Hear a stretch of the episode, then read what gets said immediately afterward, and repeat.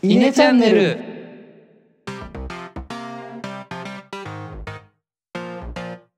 はいどうも稲の石原です。野田です。えのです。このチャンネルでは中学高校の同級生である僕ら3人が20代の今思うことをトークしています。はい、えー今回はですね、えー10分間スタディをやっていきたいと思います。はい。はい。えこのコーナーはですね明日誰かに話したくなるような知識をお届けして、まあ、学びの一歩目を目指しているコーナーになっておりますね。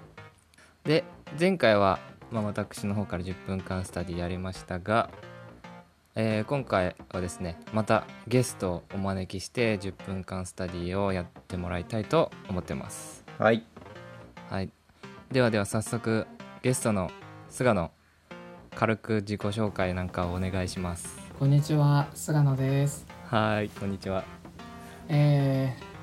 高校時代3人とは委員会とか同じクラスだったりで、えー関わりがあって。そうだね。で、えー大学は別々のところに行って今は大学院で法律を学んでます。はい。もう一応大学院生ってくくりでいいのかな？はい大学院生そうですだね。なんかちょっと話聞いたけど法律だとマスターじゃなくていきなりドクターみたいなんですけど。そう法務研究家っていうあの法務博士になる、まあ、司法試験に向けた勉強をすることが一つのこう目的の大学院でで卒業すると法務博士ドクターああなるほどになねります、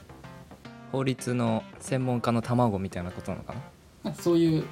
人を養成する大学院で勉強してます。なるほどね。でそんな菅野の方から今回は法律についての10分間スタディということで準備はよろしいですか？はい大丈夫です。はいじゃあ菅野10分間スタディお願いします。はいえ今日は裁判員制度、まあ、裁判員裁判というのはどういうことをやるのかと、まあ、あの裁判員裁判に限らず刑事裁判でもどういった流れでやっているのかっていうことを少し、えー大学時代に研究していたことなので話せればなと思います。で、えー裁判員制度、まあ、名前はあのもちろんご存知だと思いますが、はいえー一般人から選ばれた裁判員6人と裁判官プロフェッショナルの裁判官3人まあ原則3人が一緒に刑事裁判に参加する制度で主には被告人が有罪なのか無罪なのかまず判断をして有罪であれば量刑つまりそのどの程度の刑にするかっていうのを決めることがその任務仕事の制度です。うん。20歳以上の有権者の中からくじで無作為に選ばれるので我々も当然選ばれる可能性があるあのうん。ものになります、まあ10始まって10年ぐらいの制度です。でまずですね裁判員がなぜやるのかと、まあ、あのよくわざわざ参加しなくてもいいのにと関わりたくないっていう人も中にはいますがこれはあのなんでやるかというのは、うんうん。あの一応この制度を設計した小制度し改革審議会ではあの、まあ、国民が広くこう裁判官とともに分担をして裁判内容に主体的実績に関与することができるような新たな制度を導入すべきということで、まあ、もう少し簡単に言うと、えー、何でしょうこう裁判官が持っている経歴だったり価値観と我々国民が持っている経歴価値観っていうのは必ずしも一致しないところがあってそこがちょっと離れているんじゃないかっていうのが問題になったりするので、まあ、一緒にやることでそれぞれのこう経歴だったりあの感覚をこう融合させましょうっていうのが、まあ、簡単に言うところの裁判員制度の目的。で対象事件っていうのは、あのまあ、簡単に言えば量刑の重い事件、えーまあ殺人だったり、えー覚醒剤の輸入だ、えー輸出だったり、えー誘拐それからあの放火現住建造物と放火それから強制わいせつ強制性交なんかもこの対象事件です。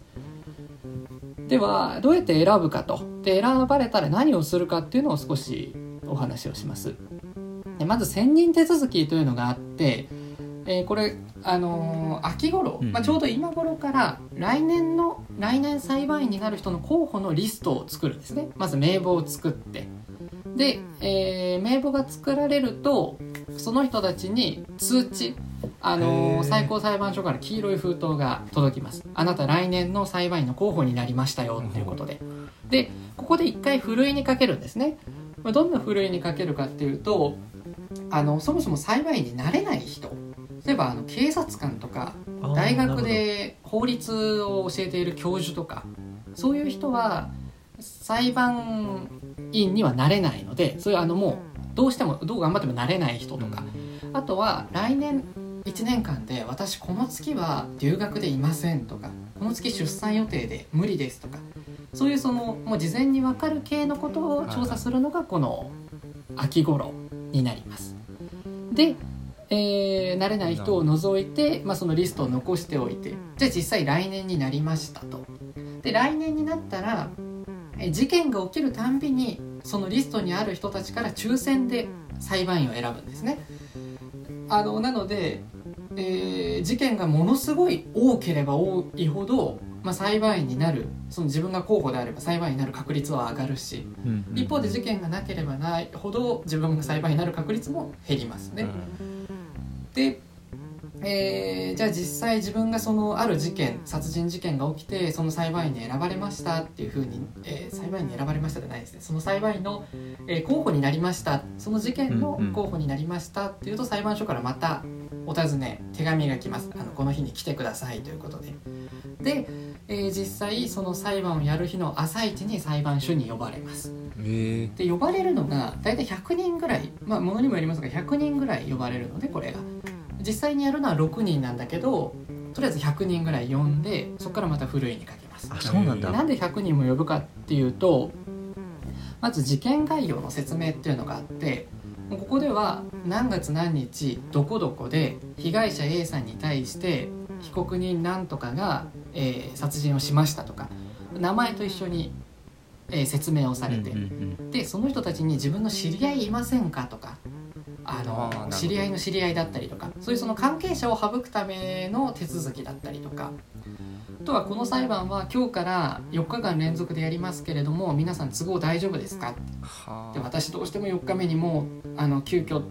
あの病院が入っちゃってとかっていう人は事態が認められたりするからそういうのも含めてちょっと多めに呼ぶと。で、えー裁判員に適した人の中から、えー最終的に抽選で6人を選びます。で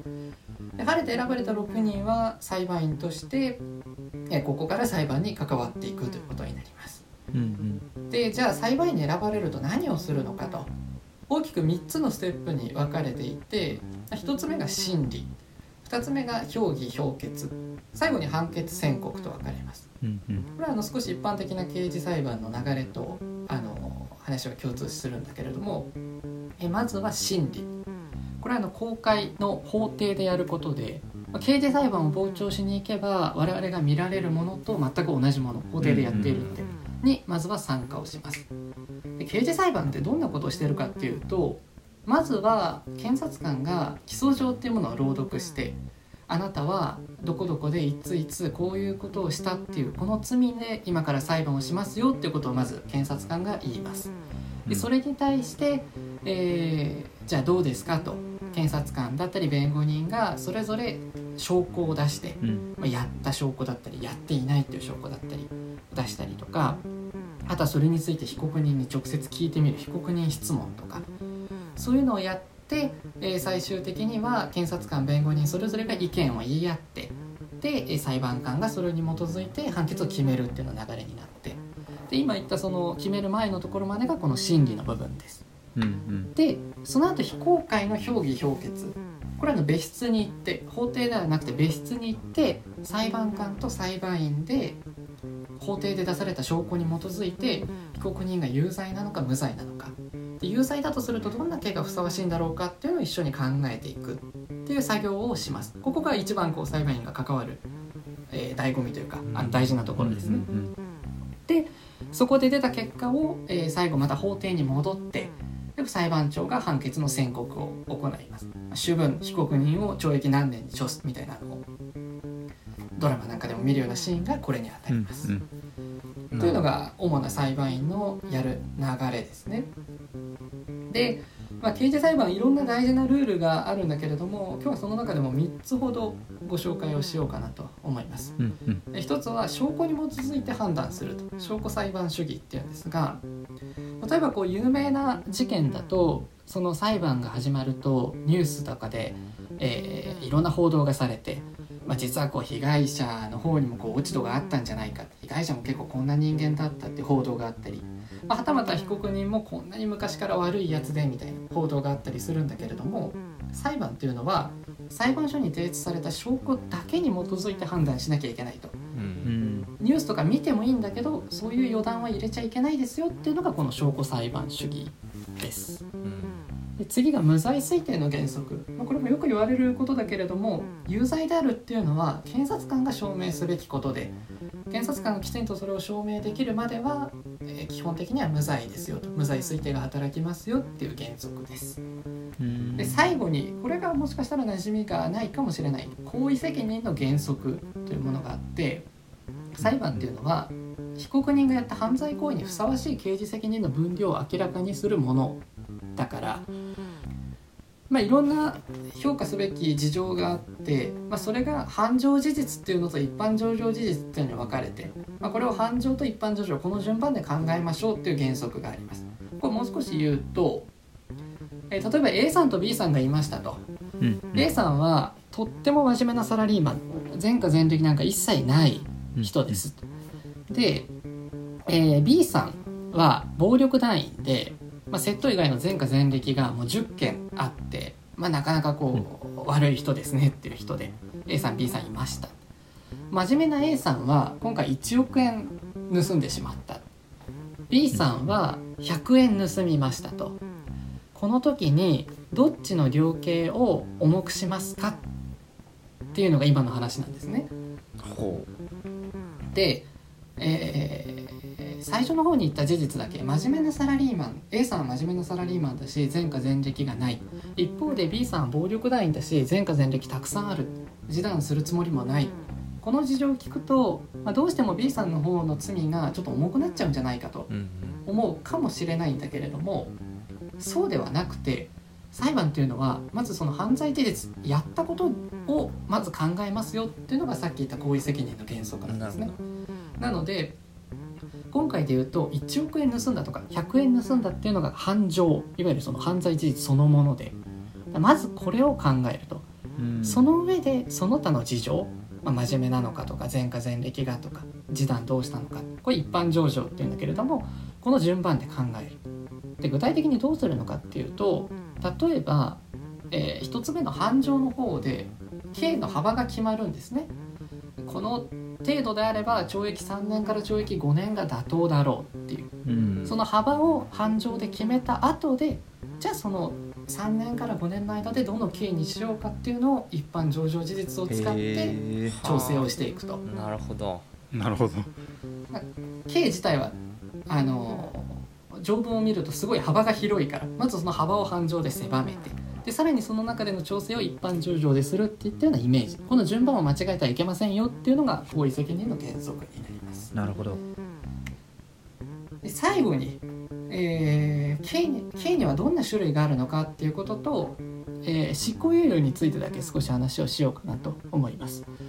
えー日本の刑罰刑法では6種類あって死刑懲役刑禁錮刑が罰金拘留科料とこの6つがあります。で、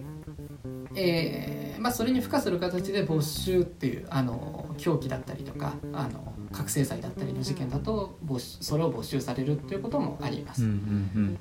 で執行猶予ってどんな時につけられるかっていうと3年以下の懲役と禁錮等、まあ、他にもあるんですが主にはまあ3年以下の懲役刑だった時につけられるんですね。上場によって1年から5年の期間その刑の全部の執行を猶予することができる。ちょっと分かりにくいんですが例を出すと例えば懲役3年執行猶予5年ってニュースで出ましたと、うん。そうすると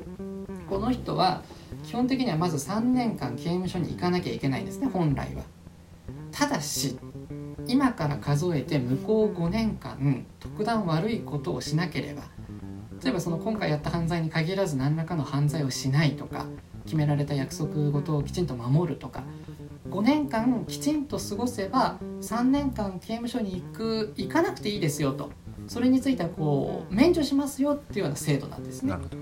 ん。でむしろ、えー逆にですね今から5年間の間に何か今回やった犯罪以外でも違う犯罪をしちゃうと、えー今回の懲役3年プラス、えーじあの新たにやった犯罪の懲役刑、1年なり2年とかをプラスして相当長期間刑務所に行かなくな行かなければいけなくなってしまうからうんうん。あのなかなか気をつけて過ごさなきゃいけないのが執行猶予っていう制度です。で、えーさっき言ったように執行猶予っていうのは3年以下の懲役刑につけられる制度でただ刑法を見てみると例えば現住建造物等放火罪っていうのは、えー死刑または無期もしくは5年以上の懲役と。これミニマムが5年の懲役っていう犯罪はいくつかあって他にも殺人とか強盗とか、そうするとこれらの犯罪には執行猶予をつけられないのかという疑問があってまああの悪質な犯罪だから執行猶予いらないんじゃないかと思うかもしれないけれども中にはやっぱり事情が事情でこれは執行猶予をつけてあげるべきなんじゃないかっていうような犯罪があってでもこのルールだとつけられない、まあ、こういう時どうするかっていうのが最後のお話です。で刑法では酌量減刑っていう制度があって犯罪の上場に酌量すべきものこれは組んでも組んであげてもいいんじゃないかなっていうような事実がある時にはその刑を軽くすることができるんですね裁判所の判断で。うんうんで、えーどうやってするかっていうとミニマム刑のミニマムを半分にすることができる制度で。例えばさっきの放火罪。これ死刑または無期もしくは5年以上の懲役なんだけれどもこのミニマムの5年を半分にできるんですね。だから2年6月からの幅で選べることができるようになると。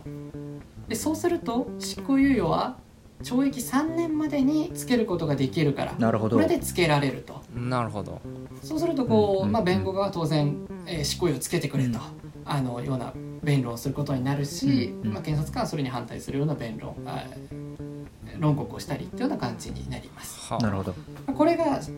えーこういった形で、まあ、実際裁判員になるとその事件について、まあ、有罪か無罪かを考えうんて、ではい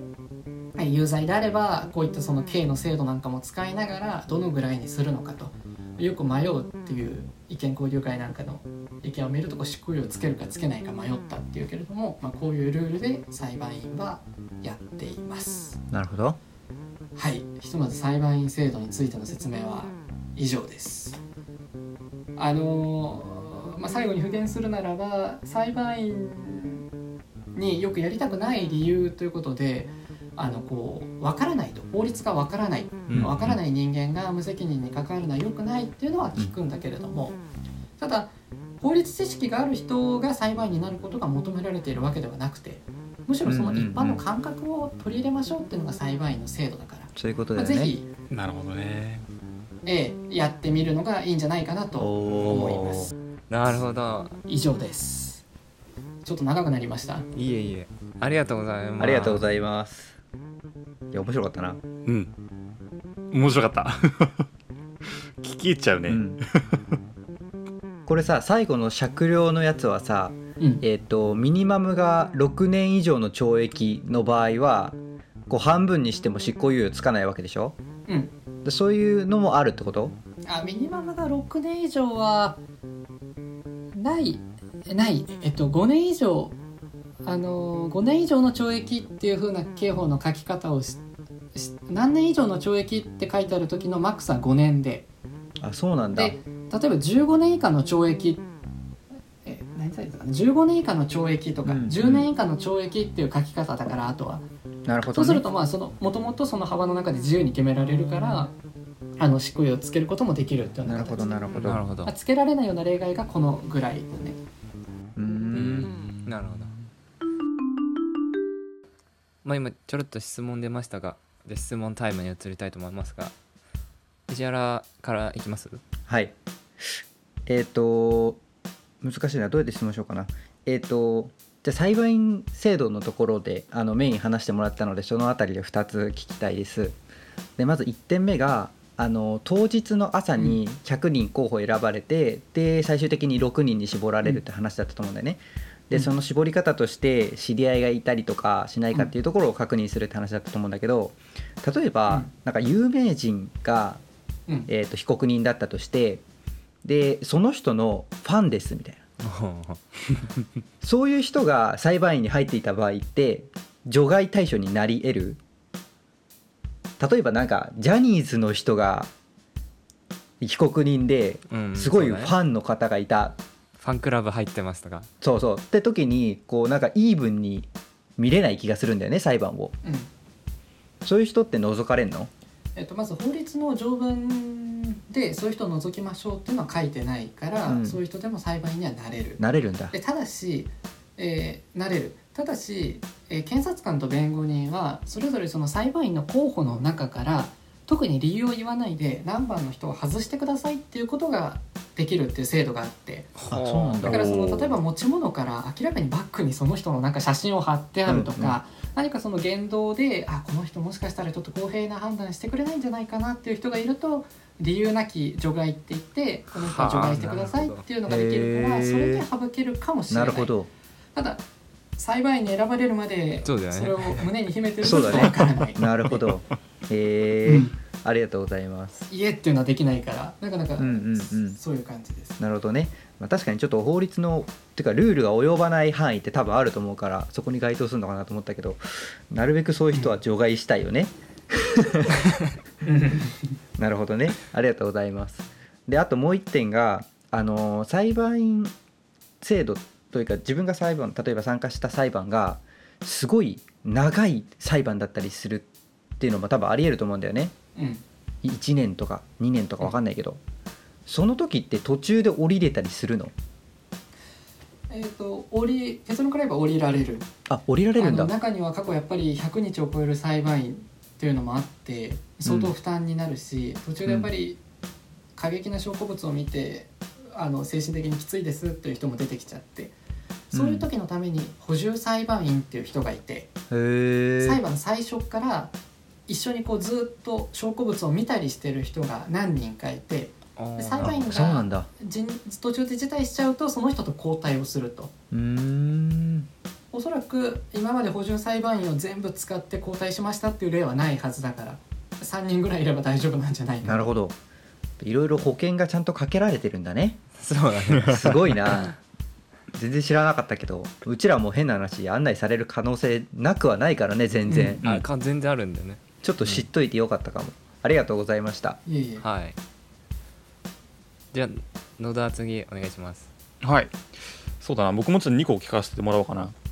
うん。とさっきその一般人としての意見が欲しくてその特別な反なんだ、えっと、法律に関する知識が必要じゃないですよって話があったと思うんだけど、うん。まあ、今日の話を聞いた限りでその要は一般人の感覚だけそのなんでしょうね上上場酌量のさっき説明してもらったけどそこが一般人から見て、まあこの程度だよねっていうところの判断がしてほしくて僕らが呼ばれてるっていう理解で合ってますか？なんか見る部分は犯罪として結論がどうなるかじゃなくてこの人の上場酌量余地があるのかみたいなところを僕ら一般人が見るべきなのかなと思ったんですけどそういうことではない？あ僕もそうだと僕個人的には思います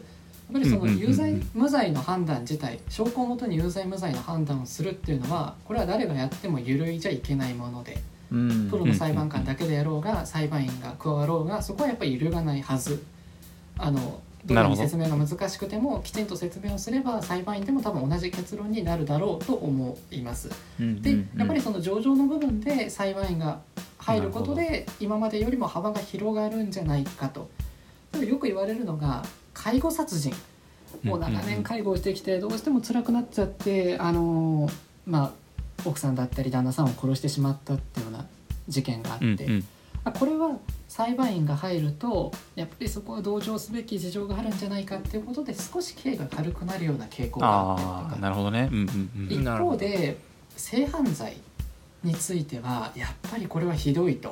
ちょっと今までの刑では軽すぎるんじゃないかっていう意見が裁判員裁判になってから増えてきてへでー少し重くなる傾向があったりしてこういったその軽くも重くもどっちの方向にも広がっていくっていうのがやっぱり裁判員制度のその上場面での役割というか生きではないかなと。思います。なるほど。あーじゃあちゃんと意味が反映されてるっていうことそういうですねことだよね。本来の目的がしっかりと。話されてるなるほど。はずだね。うん。はいありがとうございますじゃあもう一度聞かせてもらいたいのははい。その、まあ、若干幸いの話じゃなくなっちゃうんですけど、この人はじゃあ何年の刑にしましょうみたいな最終決断をすると思うんだけどこういうのって、まあ僕ら IT の人間からすると、まあ、数値があってとかっていう見方ができるんだけど、うん。どうしてもこの犯罪とか人間のことってなると、数値化ってなかなか難しいのかなと思うんですけどその辺ってどういう基準でやるんですかね？基準。えっ、と裁判官は裁判官だけが見られるデータベースっていうのがあってはいはいはい。決まりではないんだけれどもやっぱり過去に同じような条件で同じような事件があった人と大体同じ刑にするっていう傾向があって、うんうんうんうん。なぜかっていうとやっぱりその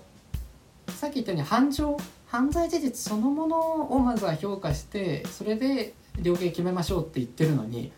同じようなことしたのにこっちの人は随分軽くてまた別の人は随分重くてってなるとやっぱり刑の不均衡の問題が生じちゃってその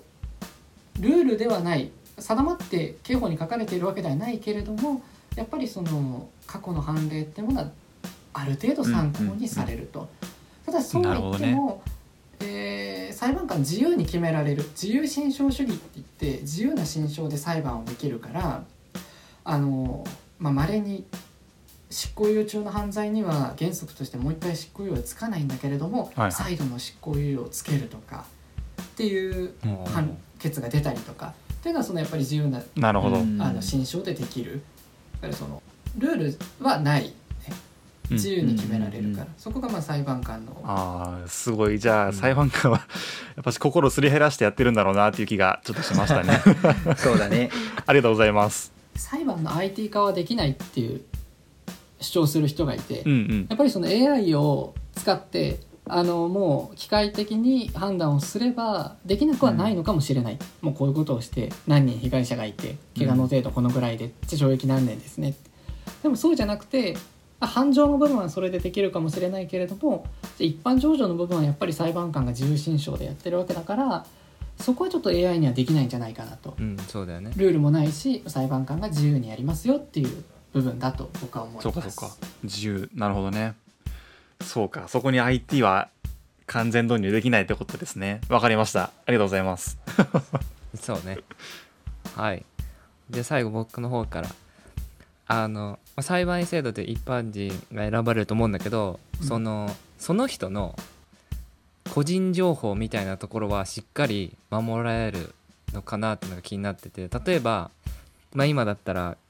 結構話題になってるけど池袋の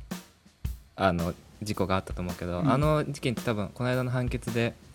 禁錮5年だったかな？うん。だけど本来最大で7年ぐらいで本当はそっちの方がいいんじゃないかみたいな意見もあるってそういう時にうん。国民感情としてはこうもっと重い罪をみたいなあるからそんな軽い判決をした裁判員誰だみたいな感じでいろいろ探られちゃうのかな可能性もあるのかなと思うんだけどその辺の保護その人の保護みたいな部分はちゃんとされてるものなんですかね？はい。されていてえまず裁判員は基本的に名前や住所を明かされることがない。裁判官はうん。判決文にあの自分の名前がを署名押印をするからもちろん名前は分かるんだけれども裁判員は、えー我々一般人がその名前だったり住所を知る手段っていうのはないから基本的には、えー分からない知りえないあの人が誰なのかっていうのは他の人には知りえない情報になります。うんうんうん。で、えー裁判員に対して、えー圧をかけること正確に言うと威迫っていう表現があるんだけれども、あの脅したりしてはいけないっていう法律もあって、過去に1回あの摘発されたのかな確かあのちょっと確か暴力団関係の事件で裁判員に対してあの分かってるよなみたいな感じでこうちょっと圧をかけた事件があって。へやっぱりそういうのよろしくないということであのきちんと取り締まられるようになっているから、えー大丈夫ではないかとうん思なるほどねいますね。うんあの稀にこう暴力団関係の事件だと裁判官のもやっぱり安全が害されるっていう事件はあってああありましたね。で裁判官はやっぱりテレビで写真も写っちゃう。そう顔も写っちゃうから危険度っていうのは高まるけれども、裁判員は顔も写らないから、やっぱりその点それで安全は保障されてるんじゃないかと思うん。う、なるほど、まあ、そこ結構まあ基本的にだから法廷に出向いてあれ知ってる人がいるっていうことにならない限りはわからないってことだよね個人情報は。ね。大丈夫、まあ、やろうと思えば例えば傍聴して裁判員の顔を覚えてで裁判所の出口で待ってて後をつけたとかってなればわかるけどそこまでしないと逆にわからないああそうか。なるほどね。うんうん。私まあ今ネット社会だからねそういうのも簡単に調べられそうな感じもするけどまあ一応守られてるっていうのはあるんだね。うんやってはいけないと。せあの圧力とかを持って接触していけないっていうふうになっていますなるほど。わかりました。ありがとうございます。いやすごい。裁判員制度身近だけどあんまりよく分かってなかった制度だ。よく分かってなかったね。うん。うん。結構理解できましたねいろいろ。うん。結構もう歴史があるというか時間が経ってるんだねこの裁判員制度が始まってから。そうだね。10年ちょっとでもう結構な数の人が経験者になってっていうことだよね明日は我が身っていう言い方が正しいか分かんないけど。まあそうねその選ばれた時の準備はしっかりしとかなきゃなって思いましたね、うん。最高裁から封筒が届く可能性あなた来年の裁判員の候補に選ばれましたよっていう可能性ぐらいであれば結構全然あるそうだよね。ものだね、うんうんそうだよね最高裁からお手紙が来たらちゃんと開けなきゃいけないビビるよね。ビビるビビるね。なんかやっちゃったかなと思いましたはい。ではでは本日の10分間スタディはこの辺で終わりにしたいと思います。はい。今後も来たよって方いらっしゃいましたらお気に入り登録 Twitter のフォローよろしくお願いします。また質問ご意見アドバイス等ありましたら Twitter で「ハッシュタグイネチャンネル」でツイートお願いします。え Twitter のアカウントは、アットマーク、イネアンダーバーチーム、アットマーク、小文字で INE アンダーバー TEAM で、えー検索してみてください。それでは、ありがとうございました。ありがとうございましたありがとうございました